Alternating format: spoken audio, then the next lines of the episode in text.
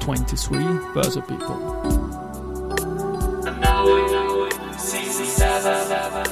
Are now in season 7. Presented by Fruits.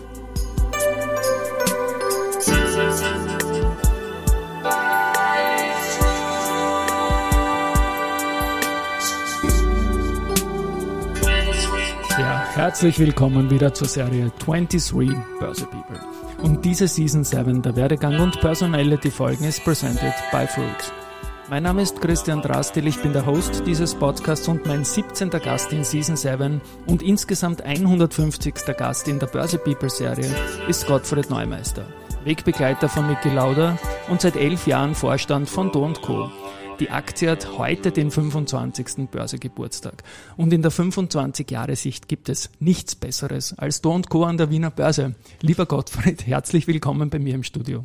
Guten Morgen, vielen Dank für die Einladung. Ich freue mich total, weil eigentlich war die Einladung fix und es hat sich dann nach und nach so herauskristallisiert, dass das genau dieser Tag ist eures 25. Börsegeburtstags. Ja, wir nehmen uns zwei Tage vorher auf, aber ich visualisiere den Geburtstag und alles Gute einmal dem Unternehmen auch ganz zu Beginn. Vielen Dank. Genau, da kommen wir dann noch ausführlich dazu. Es ist ein Karriere- und Werdegang-Podcast. Normalerweise bediene ich mich immer von öffentlichen Informationen, die mein Gast auf LinkedIn eingibt. Das ist bei dir nicht möglich. Deswegen habe ich ein Buch von Niki Lauda herangezogen. Das Buch heißt Geld und da schreibt er mal einleitend, ich habe nur zwei Berater, denen ich vertraue. Zu 100 Prozent. Und da brauche ich auch keine Second Opinion. Im Buch kommt dann raus, dass einer dieser beiden Berater Gottfried Neumeister ist. Lieber Gottfried, erzähl doch mal, wie hast du den Niki kennengelernt? Und er hat auch seine, deine Vorgeschichte dann erzählt, nämlich, dass du bei Siemens und Max Data warst, unter anderem, und dann wollte er dich haben. Aber bitte eigene Worte. Ja, das stimmt. Ähm, ich habe nach einem Wirtschaftsstudium ähm, zunächst bei Siemens angefangen und war dort in einem Führungskräfteprogramm und entweder ist man der Kaufmann oder der Techniker.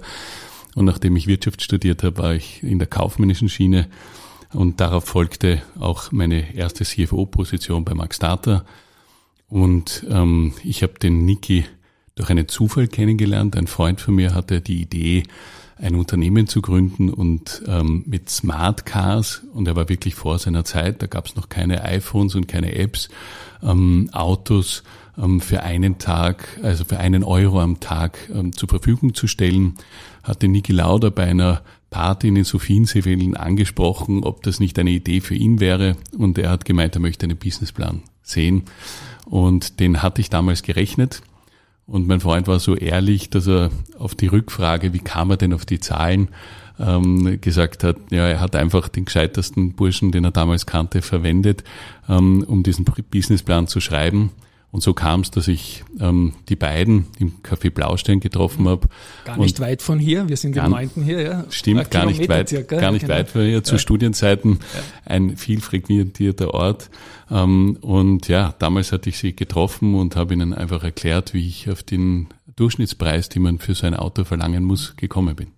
Und das hat den Niki offenbar beeindruckt, ne? Ja, er hat das mit den äh, Worten ein wiefes Bierschöll ähm, Bierschöll, quittiert, genau, ja. ähm, was mich zum damaligen Zeitpunkt furchtbar aufgeregt hat, weil ich kannte ihn gar nicht. Er war 26 Jahre jung und habe mir gedacht, was muss ich mir das von so einem alten Herrn sagen lassen? Ähm, um, aber es dürfte bei ihm einen bleibenden Eindruck hinterlassen haben. Er hat mich wenige Wochen danach angerufen mit den Worten, ja, hier ist der Niki Lauder, Sie sind doch die Rechenmaschinen. Genau. Ich sage, ja, grüß Gott.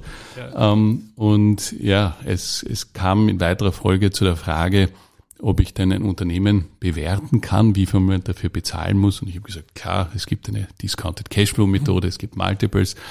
Ähm, Hat aber, er das damals schon gewusst, was DCF ist, der Niki?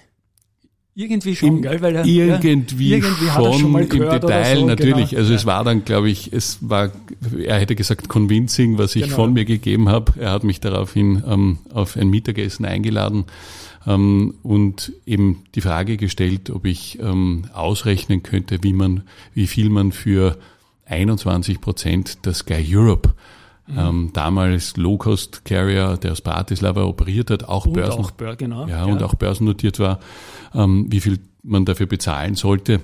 Und ich habe mir eine Frage erlaubt, mhm. und zwar, warum er denn 21 Prozent äh, der Sky Europe kaufen möchte. Genau. Und dann hat damals, waren wir noch per Sie, hat er gesagt, ja, junger Mann, das lassen Sie meine Sorge sein. Habe ich gesagt, das ganz bestimmt, aber mit 21 Prozent sind Sie unter der Sperrminorität. Genau. Daraufhin hat er sich sein rotes Kappel runtergenommen und hat sich auf die, auf die Stirn geschlagen. Er sagt, ich depp, das weiß ich selber auch und ja, die wollen mich nur verarschen, also das mache ich nicht. Ähm, das hat sich schon auszahlt, dass ich ihnen, dass ich sie jetzt eingeladen habe. Er hat meinen Schnitzel bezahlt. Ähm, und Was ja auch eine Ehre ist, wenn der Niki Lauda einlädt, oder? Nehme ich an. Ja, ich glaube, ich, ich habe wirklich das Glück gehabt, den Niki über viele Jahre mhm. kennenzulernen, zu begleiten und letzten Endes sein Vertrauen zu gewinnen. Ähm, es gibt in der Öffentlichkeit zum Teil ein falsches Bild, ja, das nämlich geprägt war von der Werbung, die er gemacht hat. Er hat nichts zu verschenken. Ich kann nur sagen, dass ich ihn in all den Jahren als ganz, ganz besonders großzügig erlebt habe, der immer mich, alle, mein, meine Familie uns immer eingeladen hat und auch beim Bezahlen eher unsicher war, wenn, wenn eine Rechnung kam mit 41 dann hat er plötzlich 50 gesagt und ich habe gesagt, du Niki, 45 wäre auch genug gewesen, das wären auch 10 Prozent gewesen. Aber er wollte sich eigentlich niemals irgendeiner Blöße geben und war ganz im Gegenteil ein sehr, sehr großzügiger Mensch. Mhm, na, ist schön, Niki Nationale, wenn man den dann auch nicht so kennt und so vergöttert, wie du das offenbar im Erstgespräch nicht getan hast, hat ihm sicher auch imponiert, glaube ich. Ne? Ja, ich glaube, er war, er war nicht darauf gefasst und auch in weiterer Folge, als er gesagt hat, ob ich denn für ihn arbeiten möchte, war das für mich nicht eine ganz klare Entscheidung. Ich hatte eben, wie gesagt, den Werdegang von Siemens, wo man ja meine Eltern haben gesagt, du bist quasi unkündbar, was machst du da, wieso gehst du zu Max Data, das ist ein Computerhersteller. Und das noch als CFO, die gehen entweder in Konkurs ja, oder die werden aufgekauft, in beiden Fällen ist der CFO ausgetauscht, ähm, aber trotzdem habe ich mich eben für diese Herausforderung entschieden. Und dann nach kurzer Zeit von Niki Lauda angesprochen zu werden, ob man nicht mit ihm gemeinsam ein Unternehmen gründen möchte, war auf der einen Seite natürlich eine große Ehre. Mhm. Und da fühlt man sich als junger Mensch geschmeichelt mit 26 Jahren, dass man der erste Mitarbeiter sein darf. Und jetzt kann ich es auch abkürzen. Das hat natürlich bei mir gefunkt und auch, auch ein, ein Feuer entfacht. Aber wie gesagt, ich war mir am Anfang durchaus bewusst, wenn ich ihm nicht zu Gesicht stehe, dann ähm, wird es auch ein kurzes Unterfangen werden ist es nicht geworden. Es ist ein langes und wenn der Niki Lauda in seinem Buch schreibt, der hat zwei, ich muss das jetzt der Vollständigkeit halten, ein Anwalt, der, der jetzt hier in der, in der Runde nichts ja, der Heik Asenbauer. Genau, aber auch den Credit verdient hat, ist die zweite Person, der er zu 100 Prozent vertraut und dir halt in Geldfragen. Jetzt hilf mir noch kurz bitte bei der Zeitschiene. Wann war dieser Kontakt mit dem Niki Lauda? 2003. 2003. Da habe ich auch eine kleine Anekdote zum Niki im Jahr 2003. Ich war damals beim Wirtschaftsblatt äh, für Online zuständig und habe einen Award, den Business Athlete Award, gegründet für ehemalige Spitzensportler, die jetzt in der Wirtschaft erfolgreich sind. Und damit war uns klar, wir haben das mit Michi Kuhn von der Kronenzeitung gemacht, wir haben das gemacht mit Toni Schutti von der Sporthilfe. Der erste Sieger kann nur einen Namen haben und das ist Niki Lauda. Also er verkörpert diesen Business Athlete wie kein zweiter in Österreich und Hall of Fame Forever diesbezüglich. Das war auch bei uns im Jahr 2003. Und bei dir hat dann eine Zusammenarbeit mit dem Niki begonnen. Stichwort Fly Niki, Stichwort Luftfahrt, dein Einstieg auch. Ja, wie, wie Siemens Max Data ist ja doch was ganz was anderes und dann auch wieder nicht, weil die Zahlen sind ja auch dein Job geblieben, oder? Wie war das dann zu Beginn? Ja, zu Beginn, ähm, klar, wenn man heute, Bilanz, wenn man Bilanz lesen kann und eine G&V ähm, sich anschauen kann, ohne dass man einen Schweißausbruch kriegt, dann, dann kann man das auch übertragen. Das Besondere war, ich bin damals ähm, die Aeroloid, ja, mhm. die kleine Vorgeschichte nach der Sky wurde eben nichts. Ähm, die Aeroloid ging ein paar Wochen oder Monate später in Konkurs und der Niki hat mich abermals angerufen und gesagt, ob ich mir denn nicht ähm, die Aerolite anschauen kann. Sag ich, bitte, was ist die Aerolite? Ich hatte keine Ahnung von der Luftfahrt, so wie du gerade gesagt hast. Ähm, und bin aber dann zum Masseverwalter geflogen nach Deutschland, nach Oberursel. Mhm. Auf die Frage, wo ist Oberursel, hat er gesagt, na, da ist Thomas Cook, das gibt's ja gar nicht, dass du das nicht kennst ähm, oder dass Sie das nicht kennen. Wir waren auch damals ja. noch bei Sie. Und ich hatte Gott sei Dank das Glück, dass die die Hoffnung hatten, dass der Niki die gesamte Firma übernimmt und sie haben ja die Airline-spezifischen Dinge wie äh, das Leasing der Flieger, ähm, die Zusammenarbeit mit den Veranstaltern wie einer Thomas Cook, einer Neckermann erklärt. Und ja, das so, so hatte ich zumindest ein bisschen äh, Know-how mitbekommen, aber letzten Endes war es harte Arbeit vom ersten Tag an, sich selbst all diese Dinge beizubringen. Ähm, ja. Es war ja auch eine Zeit, als ihr dann relativ rasch mit Flyniki auch den, den Sprung in die schwarzen Zahlen geschafft habe, wenn ich mich recht erinnere. Wir haben an der Börse immer Probleme gehabt mit den Airlines. Die Sky Europe haben wir selber, hast du selber genannt. Und das glaube ich gut, dass da nichts draus worden ist damals. Und die Auer war ja auch nicht um, um der, der glühendste Erfolg an der Wiener Börse. Ähm, wie ist es, was, was waren die Maßnahmen, die du, die ihr gesetzt habt, dass die Fly Niki erfolgreich wurde? Vielleicht ganz kurz ein paar Bullets dazu. Also ein paar Bullets dazu. Es stimmt, wir waren, und deswegen waren wir auch immer stolz darauf, wir waren im zweiten Jahr Break-Even. Zweiten schon, wow. Und, ja. und das war unüblich damals für die Low-Coster. Ähm, das Wichtigste war, wir wollten uns differenzieren. Wir wollten einen, all, all den Kunden einen Mehrwert bieten. Ja, der Niki hat das mit, mit der Lauda Air in Österreich quasi etabliert. Service is our success. Mhm. Die Erwartungshaltung war nicht ein, ein reiner Low-Coster zu sein, sondern ein bisschen sympathischer, ein bisschen schneller, ein bisschen freundlicher zu sein als die anderen. Wie ist das möglich?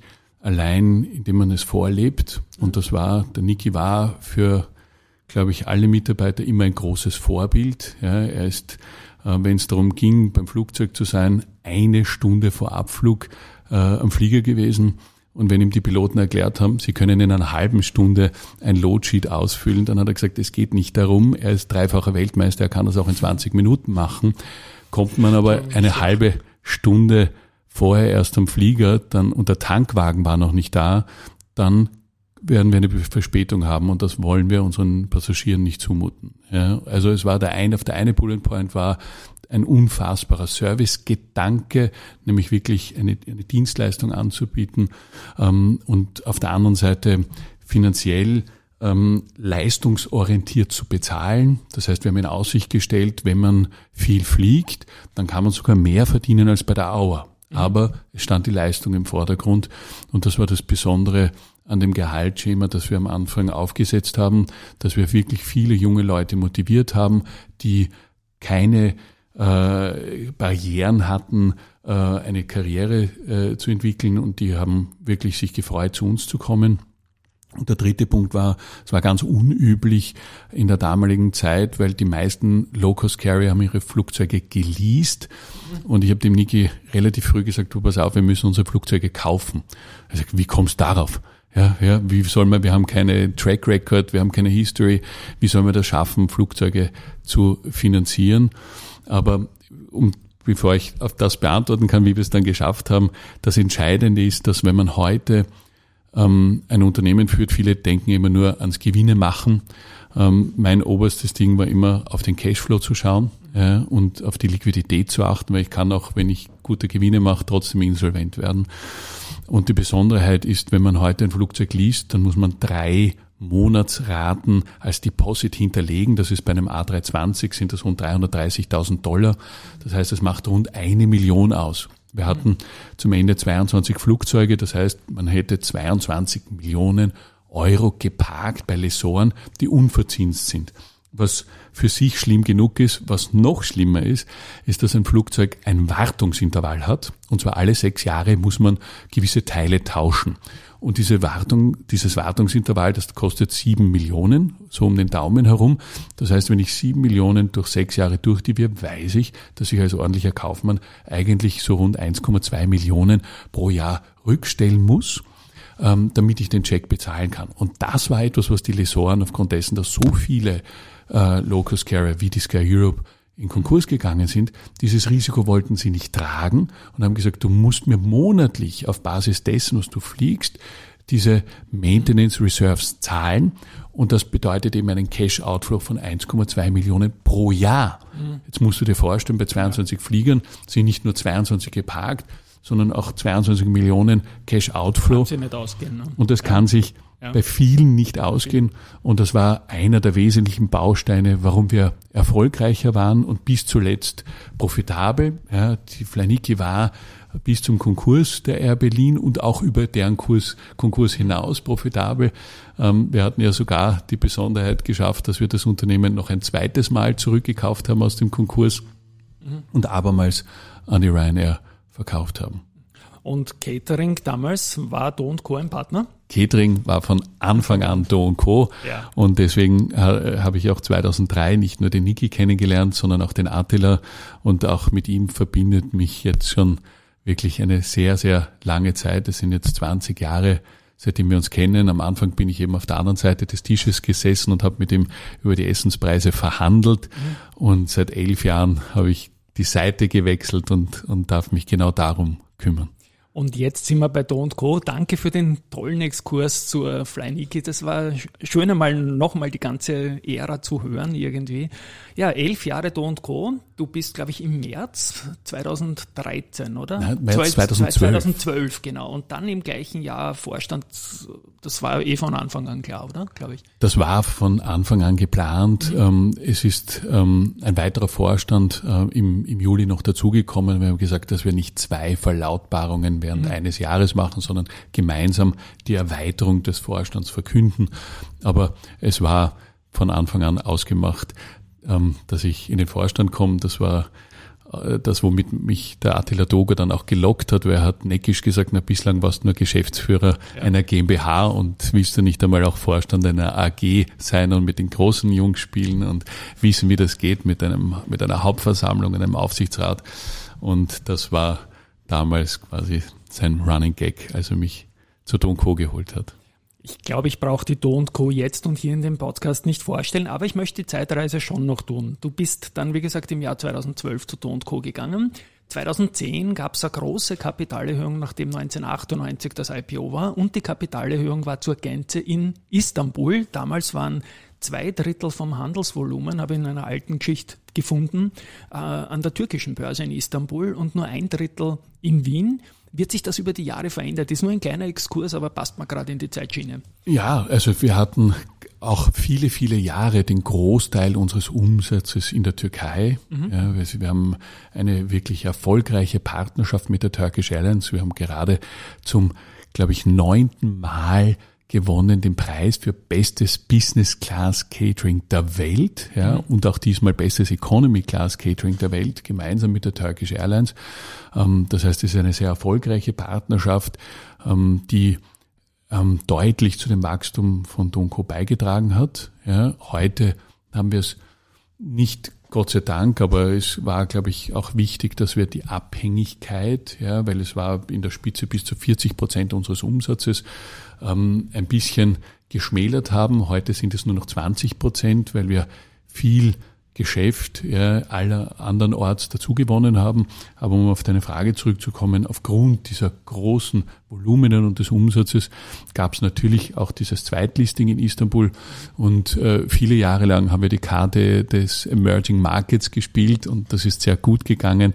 In letzter Zeit haben wir äh, haben sich die Voluminen nach Wien verlegt und jetzt ist Wien ganz klar voran äh, vor Istanbul und ich würde jetzt sagen, es ist rund zwei Drittel des, des Umsatzes sind heute in Wien, worüber wir uns genauso freuen wie über den in Istanbul. Also die mhm. Aktien sind kom äh, komplett fungible, das heißt man kann an beiden Plätzen handeln und könnte sogar Arbitrage betreiben. Also uns macht das eigentlich keinen Unterschied. Ihr seid seit 2016 im ATX. Das war eine kurze Periode damals und dann seit 2018 wieder und durchgängig drinnen. Ich durfte Do Co. Ende der 10er Jahre als beste Aktie der 10er Jahre am Wiener Markt auszeichnen. Und das Ding ist auch noch weitergegangen. Ich glaube, wir haben beide ein bisschen mathematisches Interesse und ich traue mich jetzt was gegen meine Überzeugung, weil es noch nicht bewiesen ist. Aber wie gesagt, wir nehmen jetzt am 27.06. auf und am 30.06. ist Do Co. 25 Jahre an der Börse. Und ich habe dir im Vorfeld den Wanderpokal für die beste österreichische Aktie auf Vertrauen, dass das noch drei Tage so bleiben wird, für die letzten 25 Jahre übergeben. Dazu ein paar Zahlen. Der Verbund ist da momentan vorne mit äh, 537 Prozent plus und jetzt drei Tage vor eurem 25er liegt hier bei 1150 Prozent plus circa. Kann man schon stolz sein, oder? Da kann man sehr stolz sein. Ja. Nicht wegen meinem Pokal, sondern diese Performance in 25 Jahren, das ist schon gewaltig. Ja, es ist äh, wirklich, wir sind, also als du mir das erzählt hast ähm, und ich das dem Anteil in weiterer Folge erzählt habe, sind, sind wir natürlich äh, baff gewesen. Das macht natürlich stolz, wobei ich dazu sagen muss, dass der Aktienkurs allein keine Triebfeder war für die letzten 25 Jahre, von denen ich elf begleiten durfte, sondern es ist in erster Linie das nachhaltige Wirtschaften. Mhm. Ja, uns geht es nicht um eine schnelle Börsenstory, ähm, oder ein kurzfristiges Strohfeuer, sondern wirklich die Maßgabe aller Mitarbeiter in unserem Unternehmen ist, dass wir wirklich nachhaltig ähm, wachsen und profitabel wachsen wollen und nicht nur um des, des Wachsens. Und der Kurs ist dann eine Folge daraus ähm, des, des Wirtschaftens. Ja. Jetzt sind der Do Co. dann 12 von 20 ATX-Werten 25 Jahre gelistet, was ja auch ein bisschen zeigt, äh, wie der, wie der Markt strukturell aufgebaut worden ist. Wie gesagt, begonnen hat alles mit der Stärke der 10er Jahre, die du ja maßgeblich begleitet hast im Vorstand. Und ich bleibe noch kurz bei der Aktie. Wir feiern gerade, das Heft erscheint und dann kommt so eine Kleinigkeit wie Pandemie gleich Anfang der 20er Jahre. Wie ist euch denn da gegangen, wenn die ganze Welt, in der ihr tätig seid, Events, Airline-Catering in einer Sekunde zusammenbricht oder in, innerhalb weniger Tage? Ja, ich kann dir sagen, wir mussten alle unsere Risikoreports neu schreiben, weil auch wenn man noch so viel sich überlegt, wie kann man denn ein Geschäftsmodell absichern, die differenzieren und diversifizieren über, äh, über unterschiedliche Länder. Ja, wir sind in 21 verschiedenen Ländern tätig, haben heute 31 Küchen weltweit und das reicht von Los Angeles bis Südkorea. Ja. Ähm, und da war es wirklich ein ganz harter Schlag, ähm, dass wir über Nacht äh, 89 Prozent unseres Umsatzes verloren haben. Wir hatten vor Corona 935 Millionen Umsatz und man sieht es an den Zahlen, wir sind dann auf 250 Millionen ähm, zurückgefallen. Ähm, das war eine ganz, ganz schwierige Zeit, eine sehr emotionale Zeit für uns, weil das Unternehmen war bis dorthin einfach nur erfolgsverwöhnt. Man ja. ist unentwegt gewachsen. Wir hatten noch nie negative Zahlen geschrieben, wenn man immer profitabel und plötzlich steht man mitunter sogar vor dem Aus. Ja, ja und das, ja, war, ja, das war eine, eine, eine Zeit, wo keiner von uns vorhersehen konnte, wie lang dauert es, wie hart wird diese Krise sein. Und ähm, wir haben sehr, sehr schnell reagiert. Äh, wir mussten uns leider von einem Drittel unserer Belegschaft verabschieden. Und wie gesagt, das waren gar nicht einfache Entscheidungen und ist uns sehr, sehr schwer gefallen. Aber das zu managen über 21 verschiedene Länder, hier in Österreich gab es Kurzarbeitsmodelle, in anderen Ländern, in Amerika hieß es PPP, PSP, in ja, Spanien genau. heißt es ERTE, in England Feuerlo. Das heißt, all diese Schwierigkeiten, die man allein sich in Österreich durchdenken musste, sich über so viele äh, Länder durchzudenken und die richtigen Entscheidungen treffen, ähm, das, das war ganz, ganz wesentlich. Wir haben es Gott sei Dank geschafft mit drei österreichischen Banken, ähm, die das Vertrauen in die Marke Do Co. Und das war eine wichtige Entscheidung für uns. Wir wollten eben nicht mit einem internationalen Player, die uns auch umgarnt hatten, ähm, sondern bewusst mit drei österreichischen Banken, ähm, der Raiffeisenbank, der Erste Bank äh, und der Bank Austria. Schön, dass du das ähm, erwähnst. Ja. Das, ich finde, man muss in, in solchen Momenten ja. noch Danke sagen. Sie haben uns wirklich das Vertrauen geschenkt. Ähm, wir haben es eben geschafft, 300 Millionen Finanzierung aufzustellen. Ein Jahr später haben wir einen Convertible Bond aufgelegt mit 100 Millionen. Auch das ist nicht alltäglich in Österreich, so eine Struktur. Äh, war auch eine besonders spannende Phase, so etwas durchleben zu können. Ja. Und, und es hat sehr viel Attention auf die Aktie gebracht, ja, weil, weil ganz neue Investoren aufmerksam geworden sind auf Do Co. Und Gott sei Dank haben wir bei all diesem Restrukturierungsaufwand, den wir hatten, nicht den Blick nach vorne verloren ähm, wir haben neue Kunden gewonnen an vielen Orten und das hat uns wirklich geholfen, dass wir von 250 Millionen dann auf 700 Millionen gewachsen sind und uns jetzt unglaublicherweise noch einmal von 700 Millionen auf 1,4 Milliarden hat wachsen lassen. Ähm, das Wesentliche ist, die Headline vor, vor, vor ein paar Tagen war, Do Co. hat den Umsatz verdoppelt ja. und das Ergebnis verdreifacht ja, was wirklich veranschaulichen soll, dass wir jetzt nicht Umsatzkaiser werden wollen. Natürlich freuen wir uns, dass wir endlich in dieser Milliarde Milliardenliga an Umsatz äh, mitspielen äh, dürfen.